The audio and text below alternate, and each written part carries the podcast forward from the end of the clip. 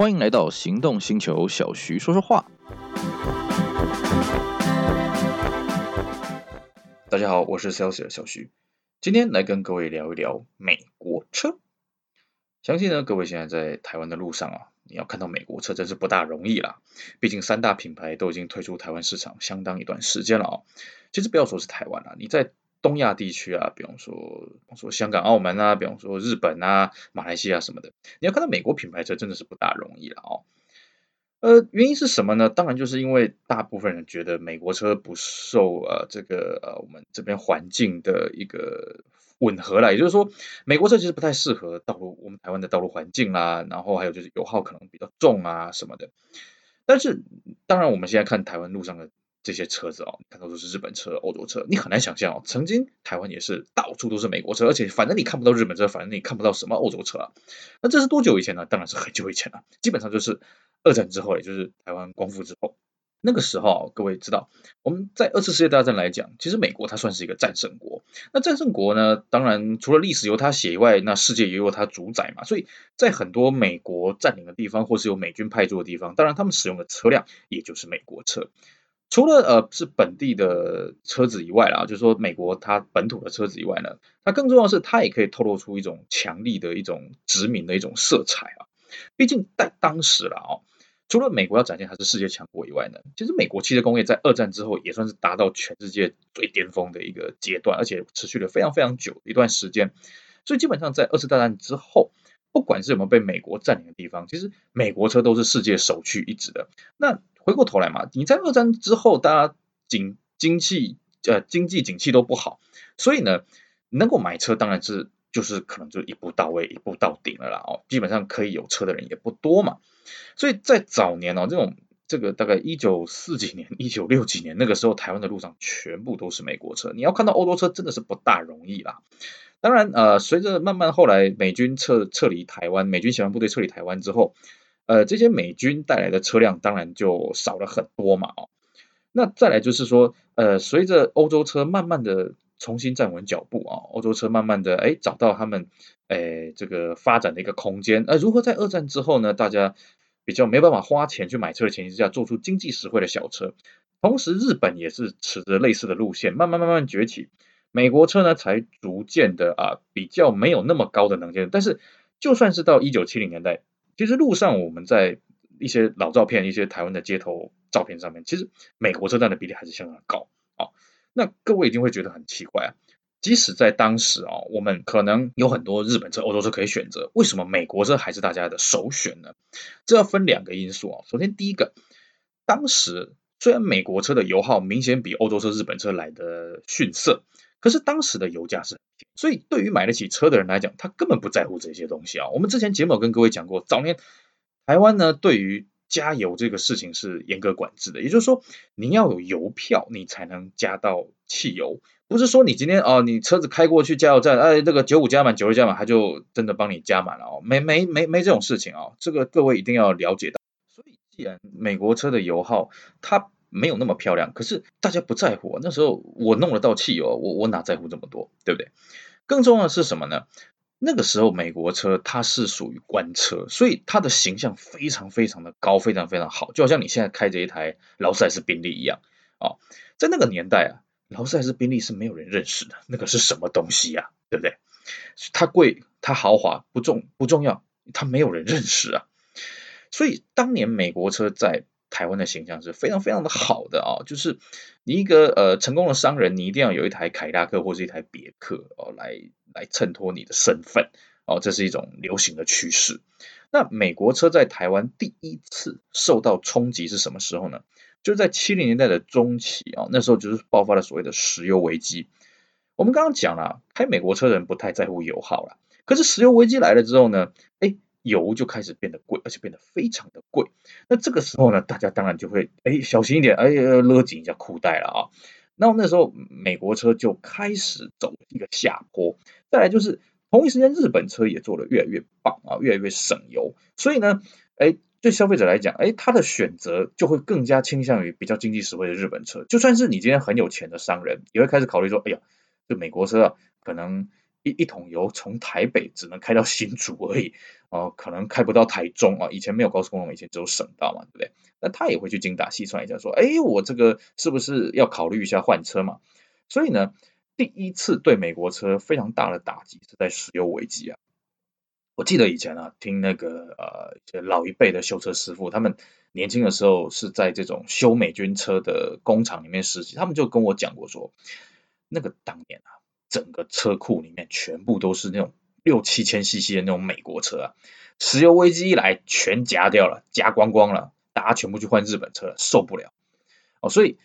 第一次对美国车的打击是这个石油危机。那当然各位会讲啊，台湾发生这样的事情，是不是全世界也发生这样的事情？是啊。就连美国本土也开始哎觉得哎美国车这样子真的是不行啊，所以他们也就开始研究说哎我们是不是赶快我们来转型？因为在美国本土啊，日本车把美国车打得满地找牙，在石油危机的时候嘛，所以美国车也开始逐渐的 downsize，就是车子越来越小。那越来越小的美国车呢，当然它相对比较省油，比较好开嘛，所以呢那个新款的美国车，就是在石油危机之后的美国车，其实也是有相当的光景，毕竟。美国车的官车形象在当时的台湾还是非常的强烈的，尽管说美国在它耗油，但是它的形象、它的地位没有受到太大的改变。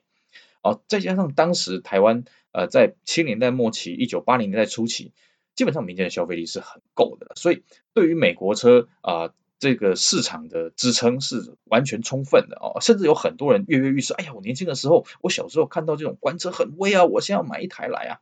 所以。其实美国车呢，在呃石油危机之后，也没有说就完全呃这个处于市场的劣势了。其实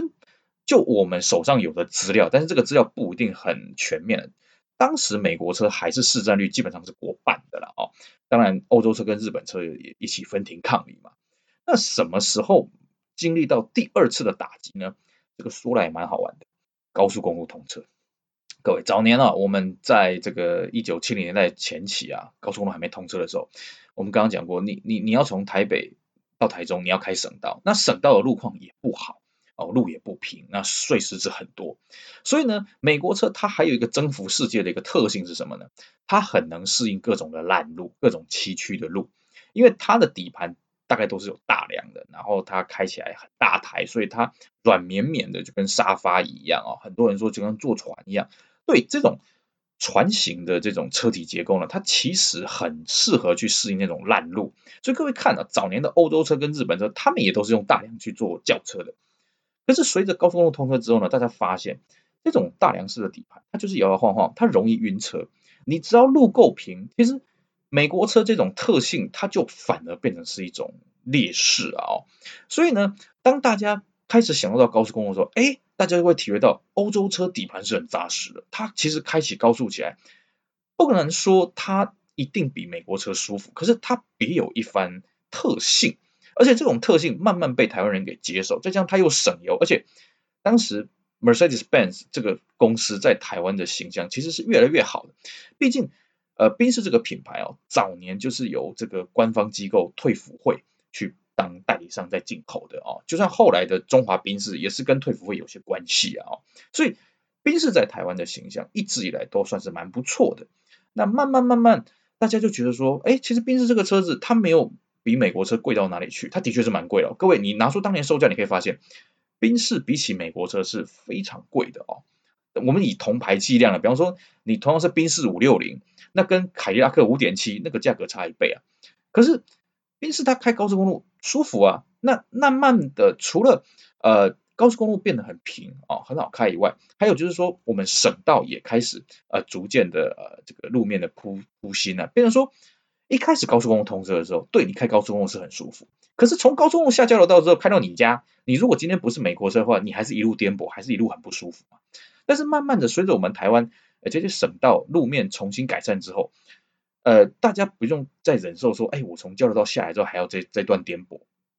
所以呢，慢慢的哦，美国车它的所有路况的优势就逐渐的在消失了。也就是说，从你出发点到目的地，你可能一路上你都是可以开得很平坦、很舒服。那美国车这种摇摇晃晃的底盘就相对的没有太多的优势嘛。那各位说，那官车的形象呢？对。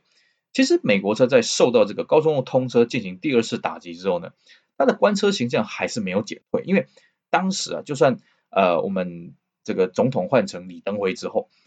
他还是使用美国车。李登辉当时是做凯迪拉克的，所以这个品牌的形象还是存在的，只是大家比较不吃这一套。为什么呢？因为慢慢的台湾的这个政治也慢慢转向民主投票嘛，大家比较不会有那种呃官车权威的那种感觉了，那种色彩越来越淡。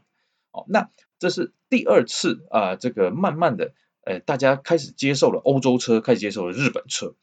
那么第三次对美国车的打击是什么呢？我们刚刚讲这个第二次哦，是因为高速公路通车，大家已经觉得有点好玩了哦，有点有趣，因为一般人想不到了哦。第三次是什么呢？其实这个也是让人家意想不到的，也不是美国车耗油。第三次大概在一九九零年左右，为什么呢？因为停车格。你要想一想啊，今天你开着不管是任何一款车，你到了目的地，你总是难免会要停到路边停车格嘛，对不对？那早年台湾街头啦，根本就不管这种事情，就跟美国一样，你只要路边有位置可以停，你就给它停下去嘛。慢慢的，随着七零年代末期、八零年代，呃，城市交通越来越拥堵之后，各地县市政府开始啊、呃、管制了这个路边停车格的一个使用。那在大概一九九零年初期跟一九八零年末期那个时候。台北市开始把路边停车格缩小，那你今天开一台美国车，你可能开一台五米五米五的美国车，那可能路边停车格根本就塞不进去，因为路边停车格差不多也是五米而已啊。各位你现在去看啊，台北市大部分路边的停车格其实也就是五米多一点而已。那你会说不对啊？那我今天开一台五米的美国车，五米，比方说五米三的车格应该没问题？错，大有问题。美国车有个很讨厌的特性是什么？它的转向角度其实是很小的。各位，你去看哦，那种八零年代以前的美国车，它的车身很庞大，可它轮胎很小，它转向的那个极限也很小，所以基本上如果你前后没有多出大概六十公分以上的话，美国车是进不去的，完全进不去。换句话说，一台五米的美国车，它需要停车格可能是要五米六、五米七了。那你如果今天开的是五米五的美国车，不好意思，你停车格没有六公尺，免谈。既然台北市开始。把停车格缩小，其他的县市政府当然也比照办理。所以呢，这个是第三次台湾对美国车的一个沉重的打击。当然你会说啊，不对啊，那美国美国车它不只是在台湾受到这样的问题嘛，其他国家地区可能也有类似的，像我们什么高速公路通车什么，对，没有错。所以美国车他们也在不断的精进，说我们车子是不是做小一点？所以各位你可以看到哦，那凯迪拉克的车子啊，以前在六零代可能是六米的。到七零代变成五米，到八零代变成四米八，到九零代可能变成四米六，真的，车子是越缩越小。可是问题就来了，坐大车啊，没有人坐的比美国车气派好啊。可是坐小车呢，美国车在日本车面前真的没有什么。我们举个简单的例子啊，呃，九零年代呢，有一款在台湾非常畅销的美国车叫做克莱斯的尼昂，有人翻译成霓虹啊，你会红啊，都有。那尼昂这个车子为什么它大受欢迎？简单嘛，两个字，便宜。当时它只要我们同级的日本在台湾生产车，同样价格，你可以买到美规二点零的，而且是无窗框的一个很帅气的一个轿车。虽然它是三速自排，可是当年大家不知道什么叫三速自排，管它的，便宜就买嘛。哦，那时候尼昂卖的非常的好，而且经销商非常的多。好了，问题就来了，第一个，尼昂这个车子它非常耗油。它比起同级的 Toyota Corolla，哇，那个真的是油耗几乎是差一倍。第二个是什么呢？它的组装品质也不好，然后噪音也多，所以你现在在路上看不到尼昂，你还看得到当年进口的 Corolla，但是你绝对看不到尼昂。基本上尼昂现在算是稀有车了，不能说绝对看不到了哦。那大家慢慢就发现说，是 美国车就是便宜，重看不重用。然后呢，油耗又重，而且我们那时候油价又慢慢慢慢慢慢慢慢浮上去。更重要是什么？美国车它大部分，你如果需要动力的话，它需要排气量。那以我们台湾的牌照税税制嘛，就是六百 CC 一个级距嘛。当你今天有两千五的、三千一的美国车，哇，死掉了。啊，像什么克莱斯勒的这个 Dynasty 啊，或者是像别克的这个 Regal，那个就是很尴尬，两千五、三千一的那种车子，虽然它看外观看起来是相相当气派，可是第一个啦，它排气量不好；第二个，它动力也没有说同级日本车那种。呃，同级的动力，毕竟美国车长时间使用 OHB，可是，在九零年代的时候，大家已经进化成用什么呃 DOHC 啊 SOHC，可是美国车它相对它追求的不是动力，可是消费者他会认为说，嗯，为什么我动力数字就是比同级日本车少，而且少那么多，然后油耗又不漂亮？更重要的是，日本车真的做的太好了。当然那时候欧洲车也不错了，所以消费者在这样子选择之下，当然会更倾向于选择背离美国车。所以慢慢慢慢的，在九零年代的时候，台湾的三大美国品牌已经光环已经消逝的非常的严重了。再来就是当年啊，八零年代的时候，台湾的 GM 跟这个克莱斯勒为了冲销量，所以搞了一个东西叫什么？叫做复式代理。复式代也就是说，我们现在常讲什么总代理范德，在当年啊，这个美国的克莱斯跟这个通用，它的代理商是好多间的，好像这个通用汽车它就有国产啊，正章、中联。那克莱斯勒就更多了，有什么联胜、绅宝、呃，标达，还有一间我忘了，世新，对对对，世新，总共有四间。好处是什么？经销商多嘛，经销商多，所以短期之内你会冲销量。问题是什么？你就恶性价格竞争嘛，那看谁看谁撑得久嘛。你也卖你一样，我也卖你一样嘛。你你你卖五十万，我卖四十万，怎么样？跟你拼啊！所以到后来美国车的价格非常的混乱。那短期之间当然它会有一个寅吃卯粮的效果，可是长期以观，消费者会觉得说。你这个车子，我二手行情很不好啊。我虽然买车便宜，可是我二手折旧可能赔更多嘛。那当然还有就是我们讲了，它的油耗啦，呃，它的品质啦，也都不是很理想。所以呢，慢慢慢慢消费者就逐渐扬弃美国车。所以美国车的代理商，啊，像这个 GM 后来就整并啊，在裕通的时代就整并成呃，只剩了几个品牌而已啊。像庞蒂克、奥斯摩比，它就不再代理了。我我们台湾结束庞蒂克跟奥斯莫比代理，并不是说原厂它已经关闭了，是我们在原厂关闭之前的好几年就已经结束代理了。那后来慢慢的，我们美国车像克莱斯勒、吉普也就退出市场。那之后的裕通，它就保留了别克跟凯迪拉克这两个品牌，那后来也就纷纷的退出市场。就算起来啊，我们现在台湾呃离这个美国车有代理的时期，已经算是十年了啦，十多年了啊、我们现在在路上基本上你看不到美国品牌车，除非是那种老车继续用了。新车你说偶尔会有一些人自办一些什么像吉普一些特殊的车辆进来，但是那个都非常少数了。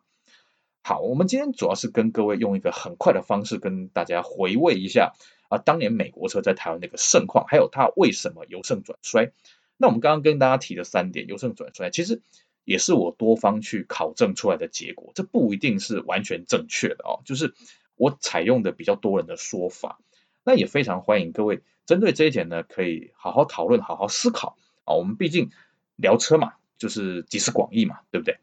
好，我们今天的节目呢，就在这边告一个段落。非常感谢各位的收听，也请各位继续支持我们其他行动星球精彩的 p o c k e t 节目。我是小徐 Celsius，我们下回再见，拜拜。